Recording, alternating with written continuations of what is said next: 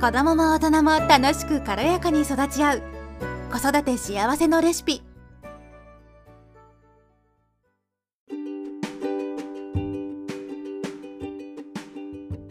こんにちは、ミサです。今日は、習い事よりも大切にしたいことっていうのをお話ししていきたいと思います。あなたのお子さんはどんな習い事をしていますか？それとも習い事していないですか？習い事って一言で言っても本当にたくさんありますよね。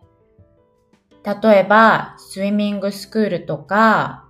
ピアノとか、あとは体操教室とかね。あとは私、バンクーバー、カナダに住んでるんですけど、そういった場合はですね、まあ日本人のお母さんたちは日本語学校に入れるってね、いう方もたくさんいらっしゃいます。で、まあそんな中でですね、もう、なんだろうな、お母さんの中には、なんか子供に習い事させた方がいいのかしらとか、習い事させてないとなんか微妙なのかなとか、ちょっとね、周りのお母さんたちが、こう、習い事をね、習わせてる様子を見て、ちょっと焦ってしまったりとか、まあそういった方もいらっしゃると思うんですね。で、まあ、そんな中でですね、私はそんなに習い事をさせたいっていうふうに思う気持ちは、ほぼなくてですね。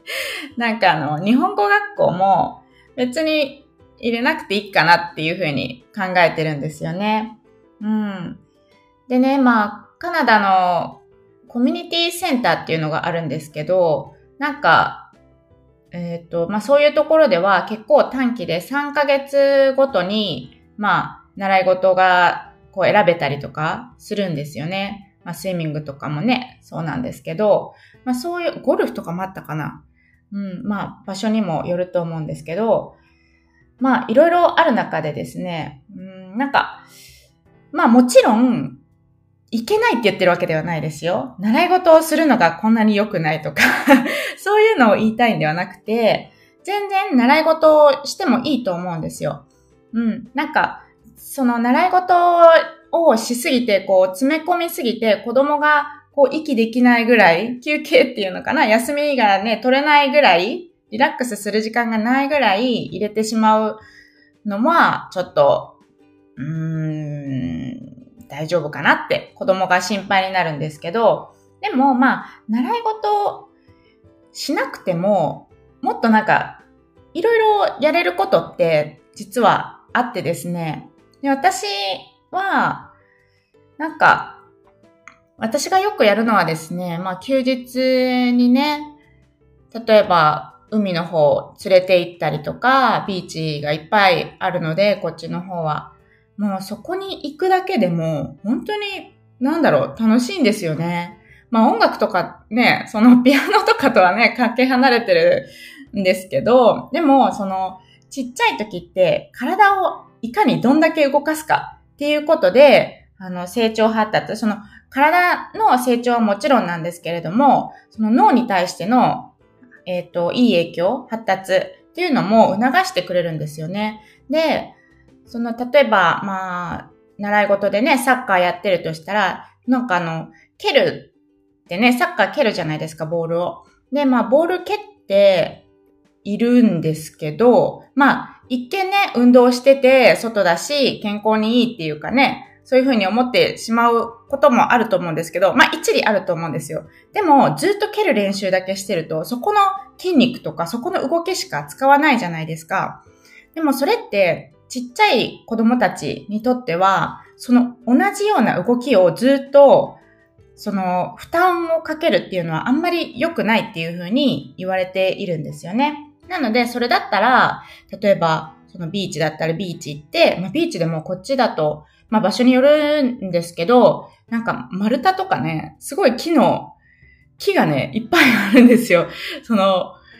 切ら、切られた木がもうその辺にバーって落ちてたりとかするんですけど、まあそういうの登ったりとか、あとはなんか石とかね、岩とかあるので、そこを登ったりとか、そこをジャンプしたりとか、走り回ったりとか、あとは貝殻をね、見つけて、こ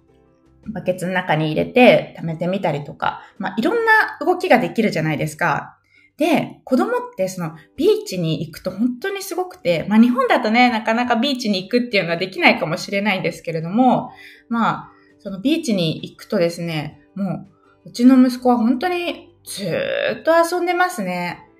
やっぱり、自然ってね、やっぱり子供が帰る場所でもありますし、自然とより深いつながりを持ってるのって子供なんですよね。もちろん大人もそうではあるんですけど、私もね、一緒に行くと本当に心がね、リフレッシュするんですけどね。なんか、あの、そういったようにですね、なんかね、習い事をしてもいいけど、それ以外でも、なんか自分が好きなこと、例えば、なんだろうな。なんかお花を育ててみるとか、野菜を育ててみるとか、お庭でね、とか、もし好きだったらそういうのを一緒にやったりとか、もし縫い物とか編み物が好きだったら、まあ、ちっちゃい、本当にちっちゃい時は難しいかもしれないっていうか難しいんですけど、でも、その、なんていうのかな、その子供のそばでちょっと編み物してみたりとか、大きくなったら、一緒に、なんだろうな、ちょっとした、えっ、ー、と、祭り縫いとかかな。なんか縫い物とかだったら、大きい針とか使ってできますし、同じことをやっぱりやるっていうのは、子供にとってもすごい嬉しいことなんですよね。クッキングとかもだし、あとお菓子作りとかも、やっぱり一緒にやるのってすごく純粋に楽しいし、それで、なんていうのかな、その、いろんなこの、えっ、ー、と、例えば粉とかね、こうま、かき混ぜるっていう動作にしても体を動かしたりするし、あとはそのクッキングをしたっていう、実際ね、自分が手を動かしてやった、まあ見たとかね、そういう体験が、どんどん遊びに、もうね、うんと、持ち込まれていくっていうのかな。もう取り入れられていくっていうのかな。その再現されていく。で、子供がその見たこととか自分が実際にやったことっていうのを、まあごっこ遊びとかで再現することで、どんどんより子供の中に深く刻み込まれていくし、もうなんかいいことだらけなんですよね。なので、まあ、習い事をしなきゃいけないっていうふうに思う必要もなくてですね、自分が楽しいって思えることとか、まあピアノもね、好きな方とかきっといらっしゃると思うので、一緒にやってみるとかね、まあ息子もね、まあ自分のお家にはないんですけど、家に、実家にね、去年の夏帰った時に、大きな、まあそんな大きくないですけど、普通にピアノがあって、もうそれを、鍵盤をね、叩くだけでもすごい音が出るじゃないですか。あれって本当にすごい嬉しいし楽しいことなんですよね。で、そこでもずっとピアノを弾くというか、叩くみたいな、やってたりしてたんですけど、まあそういうのをね、一緒に見て楽しんだりとか、なんか、もうやること無限にありますよね。まあ、海外に住んでる人でね、日本語学校に行かせた方がいいのかなとか、やっぱり思ってる方多いと思うんですよね。まあもちろん、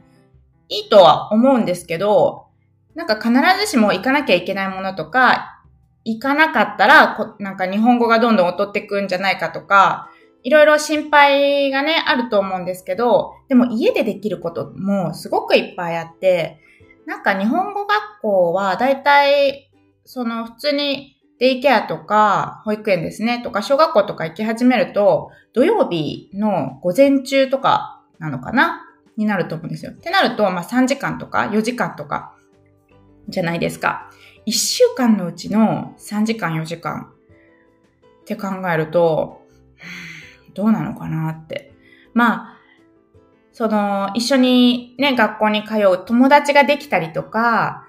日本の行事をこう体験できたりとか、歌を覚えたりとか、まあ多少国語、その読み書きとかね、覚えたりとか、まあそういった面では、いいなっては思うんですけど、まあ私が、まあ今息子もうすぐ2歳になるんですけど、9月で。あ、ごめんなさい、3歳になるんですけど、私がやろうとしてるのは、なんか日本ってそのアニメとかすごいじゃないですか。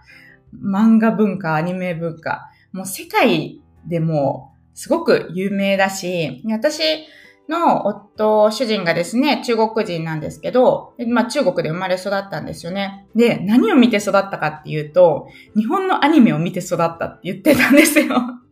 でね、なんか私たちではもうフルみたいな、なんか、一休さんとか見てて。で、今も、なんか YouTube とかに載ってるんですよね、一休さんが。それをね、流したりとかしてるんですけど、まあ、そのアニメもね、見せすぎもね、まあ、スクリーンタイムがドラッグとかっていうね、エピソードも、